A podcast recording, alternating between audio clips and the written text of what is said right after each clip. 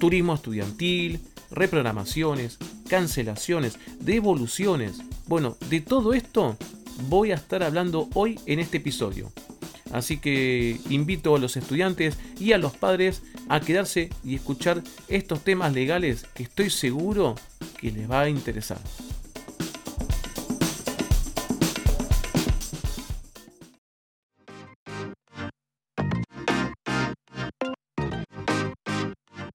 Sean bienvenidos a este podcast llamado Derecho y Turismo, un podcast que está pensado para hablar de temas legales, pero de una manera clara y sencilla. También los invito a seguirme en redes sociales. Acá en la descripción les voy a dejar siempre los enlaces.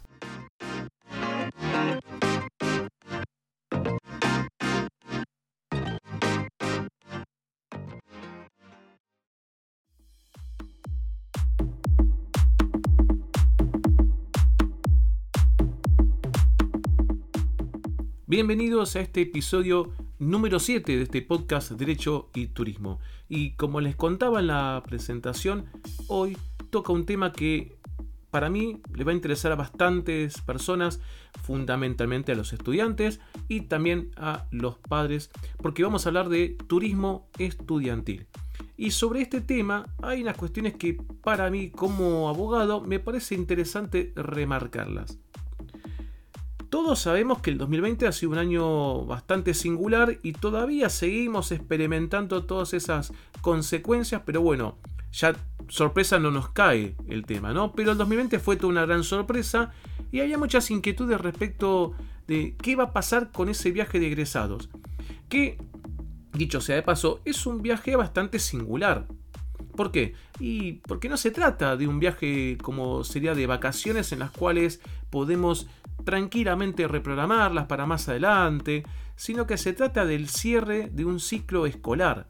Y si esto lo postergamos, como está pasando, y lo llevamos a, vamos a suponer, año 2021, la mayoría, por no decir todos, de los estudiantes ya cumplieron ese ciclo, están transitando el primer año de una carrera universitaria muy probablemente, muchos de ellos no estén en contacto entre sí o, o empiecen a perder lógicamente, no es algo querible, pero bueno, pasa, empiezan a perder ese contacto, las agendas no coinciden y todo esto no podemos dejar de soslayarlo con la preocupación no solamente de los estudiantes, sino también de los padres sobre qué podría pasar con la salud de mi hijo o de mi hija.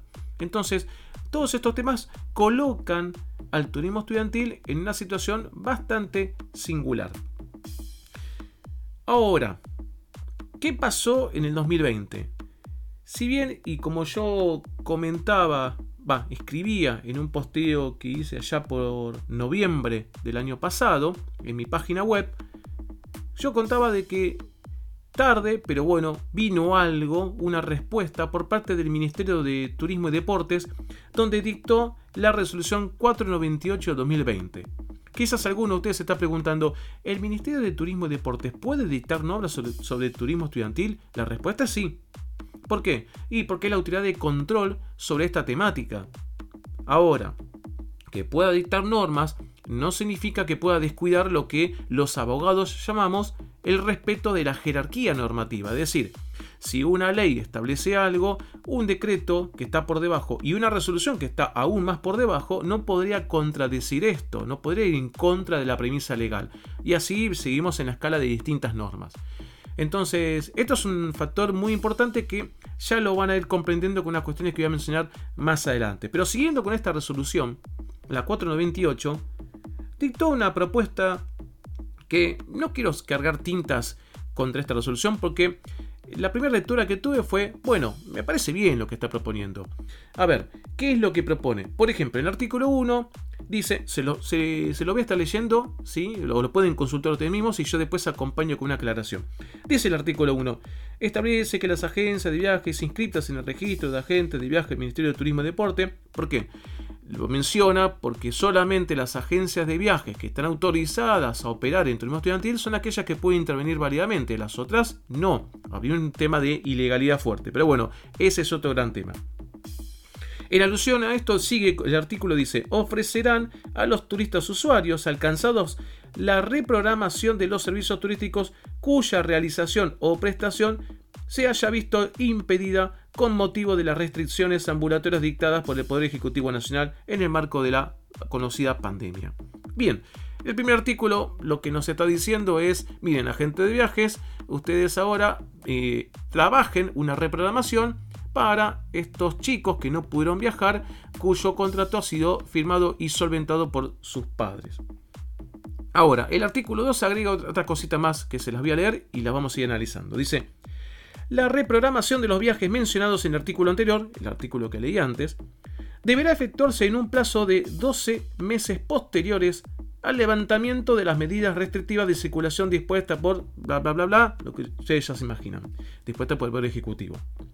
Con miras, ya marca un punto, con miras a hacer efectiva la reprogramación, las agencias de viajes informarán fehacientemente a los suscriptores de los contratos, o sea, a los padres, salvo que haya un alumno que era mayor de edad y podía firmar por él, pero bueno, le va a informar a los que firmaron el contrato que en los dos meses, o al menos, no, perdón, le va, a comunicar dos fechas alternativas para que puedan realizar los viajes. Y todo esto en un plazo de 60 días corridos desde el levantamiento de las medidas restrictivas.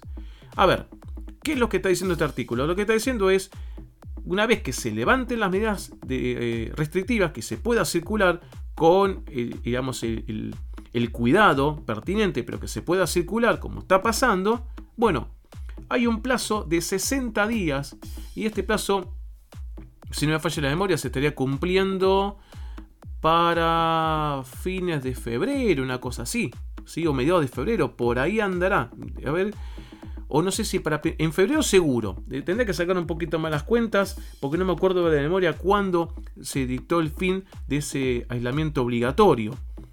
Me suena que ahora que estoy pensando, me suena a principios de diciembre. Pero bueno, si si algún oyente está, digamos, más atento a este punto, agradecido de que me haga, llegar el comentario.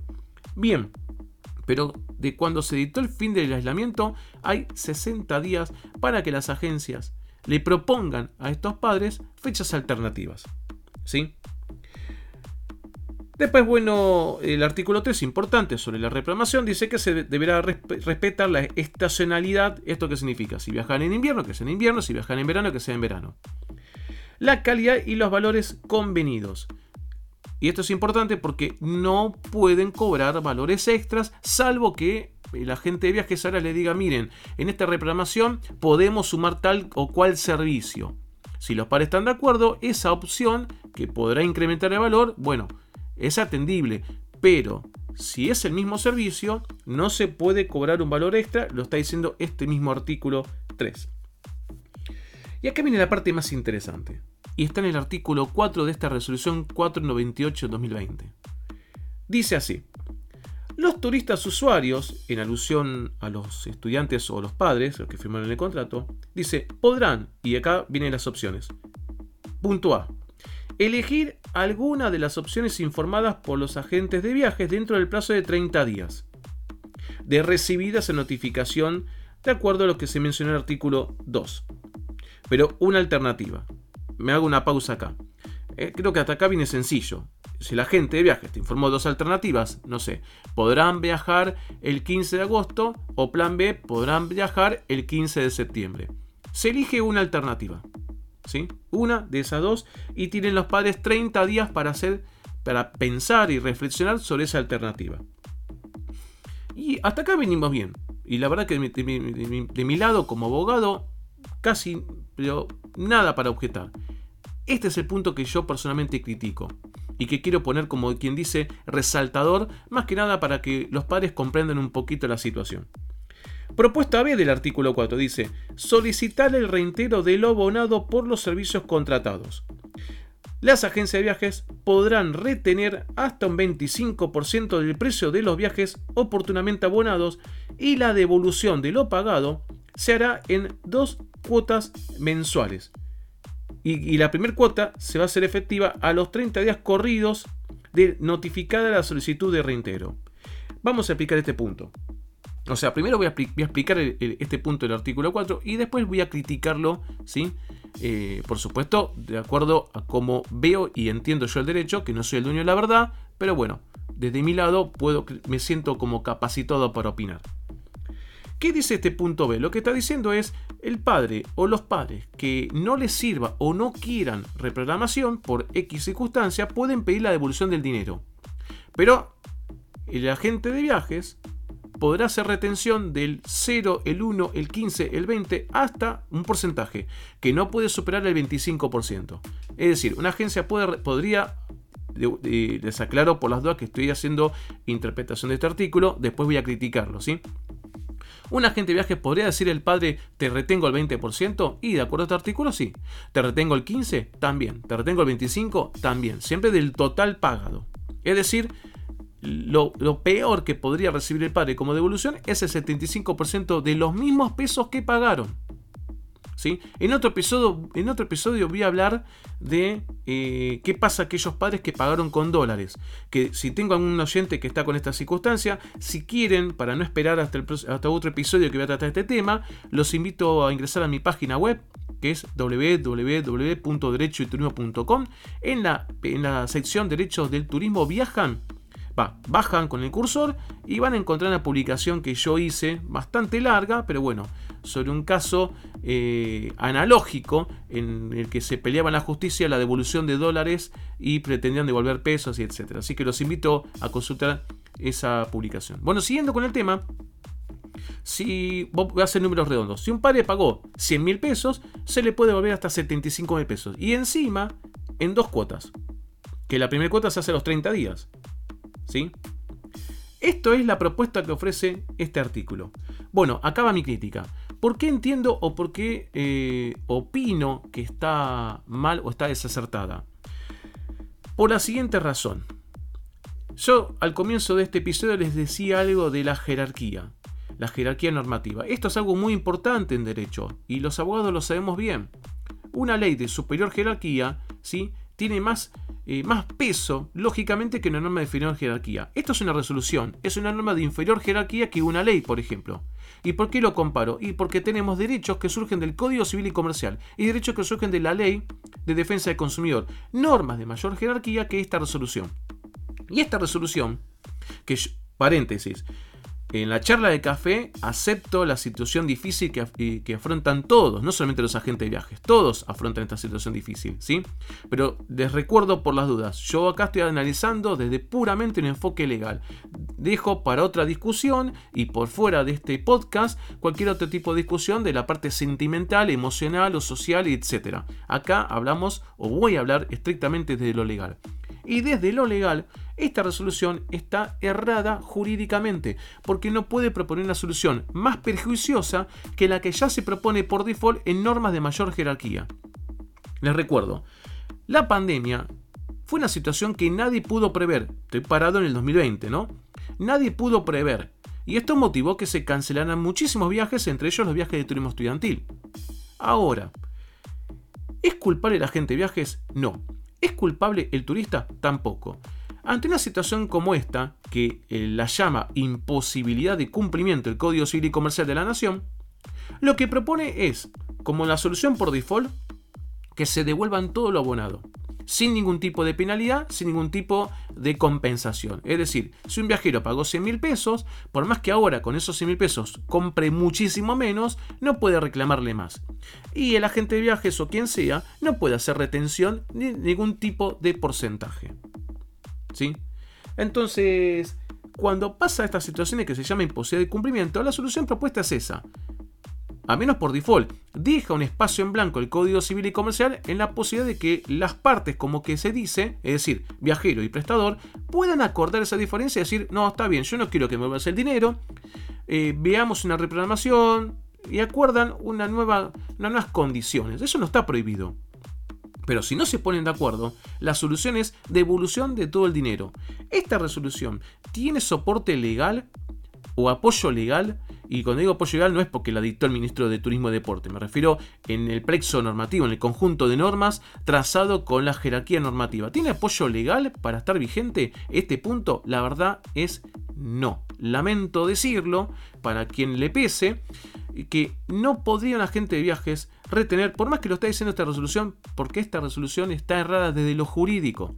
No puede proponer esa solución cuando termina siendo más perjuicioso para la parte débil que es el consumidor. Recordemos que el viajero, de acuerdo a la ley de 24240, en verdad muchas personas, incluidas el viajero, de acuerdo a la ley 24240, si uno mira artículo 1, artículo 2, artículo 3, pero fundamentalmente el artículo 1 y el 3, es la parte débil y a quien la norma busca proteger. Acá no se lo está protegiendo, así que esa normativa no tendría peso legal y un padre podría reclamar el 100%. Bien, explicado la parte legal, voy a la parte quizás más pragmática que a mí no me gusta dejar de lado, y es esto. Si un padre, vamos voy, a, voy, emular que yo soy el abogado que lo asesoro, que estoy en el estudio jurídico y que viene un padre y me consulta esta situación y me dice, mira, yo quiero ir a juicio porque quiero reclamar el 100% y me devuelven el 75%. Yo realmente a esa persona le diría, mira, ¿tenés razón? Sí, tenés razón. ¿Tenés derecho a reclamar el 100%? Sí, tenés derecho. Ahora, yo le preguntaría, ¿ese 25% extra vale para solventar todo el costo que va a demandar un juicio? Y esto es algo para reflexionar y uno tendrá que repensarlo, porque capaz que lo que no me corresponde por ley me termina siendo económicamente más beneficioso. ¿Sí? De vuelta, me salgo lo legal, me paro en lo pragmático, pero me gustaría compartirlo con ustedes como para que tengan más elementos para reflexionar sobre qué hacer en estas situaciones. ¿Sí? Ahora, otro tema que quiero mencionar es el de, bueno, yo quiero que mi hijo viaje.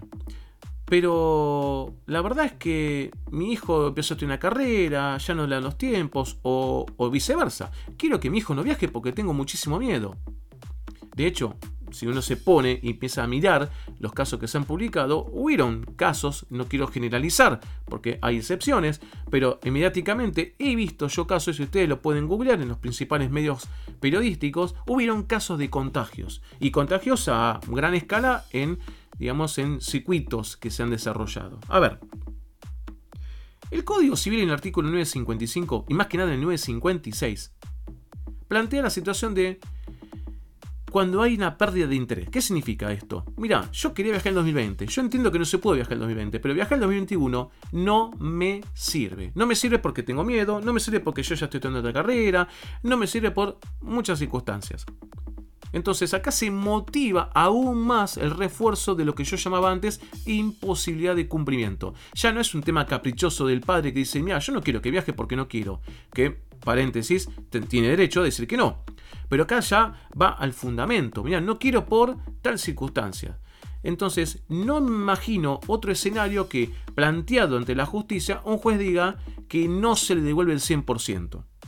Todo lo contrario. Yo imagino un juez en trato de, digamos, de proyectar resultados, imagino juez diciendo, no, no, le corresponde devolverle el 100%, por supuesto, malas compensaciones por intereses cuando uno reclama que esto es algo común en todos los juicios.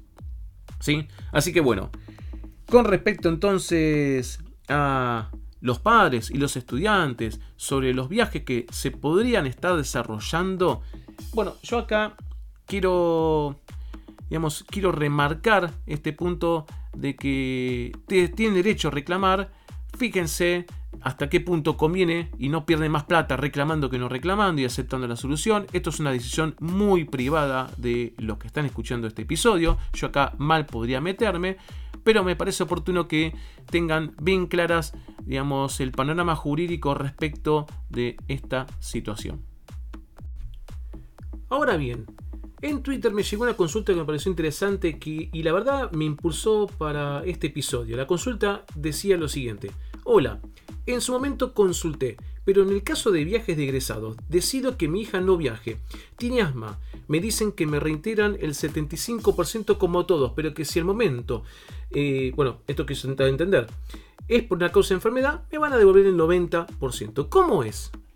Bueno, para responder, voy a hacer como dicen ahí el juego del abogado del diablo. Me voy a poner una, postura de la gente de viajes y después me voy a poner la postura mía que no tengo ningún interés. En la postura, si yo fuese abogado de la gente de viajes, te diría, no, mira, yo como agente de viajes te puedo retener un porcentaje y te puedo ofrecer, como dice ahí, por ejemplo, que te devuelvo el 90%, si es una causa comprobada, te devuelvo el 80, el 85%, mientras no te devuelva eh, digamos, menos del 75%, no habría problemas eh, legales. Esto lo, ¿Por qué lo estoy remarcando? Lo estoy diciendo porque no quiero, digamos, no quiero que se piense que hay mala fe de la gente de viajes. El agente de viajes vio esta resolución 498, confía en un Estado representado por el Ministerio de Turismo y Deportes en que esa norma está correcta y actúa en función de esa. ¿sí? Ahora, yo como abogado, y como dije al comienzo, realmente esta resolución y créanme, abro un paréntesis, créanme que no es que pasa seguido, pero cada tanto pasa con normas que se dictan y que después terminan siendo cuestionadas porque carecen del peso jurídico que merece. ¿sí? aclaro algo para los oyentes que no, eh, no conocen temas legales. la norma, por más que se dicte, no sé, una ley que dicte el, Poder Legislativo, un decreto que emita el presidente, una resolución que dicte un ministro, ya por hecho de dictarla no significa que tiene, digamos, el pleno valor jurídico. Después hay una, por supuesto, por default tiene ese valor, pero después hay discusiones y esas discusiones se trata de analizar, como decimos los abogados, la razonabilidad de la norma. ¿sí? Y acá, si uno compara con la norma, como contaba al comienzo, esta partecita del inciso B del artículo 4 de la resolución 498-2020 no tiene peso legal. ¿sí? Así que, respondiendo a tu duda, entonces, ¿cómo es? Bueno, EICA, digo EICA porque así figura el usuario. Ah, de Erika. Figura Erika y después en, la descripción es Erika. Erika con una serie de números. Bueno, Erika, eh, ¿cómo es, de acuerdo a tu consulta?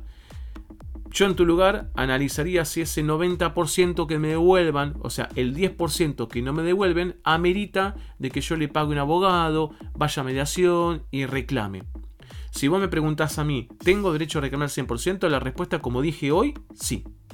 Ahora, no dejes de perder de vista la parte práctica de ¿merece reclamar? O sea, gastar todo lo que implica un juicio por ese 10%, sí o no. Es para reflexionar. Ahí fue mi respuesta.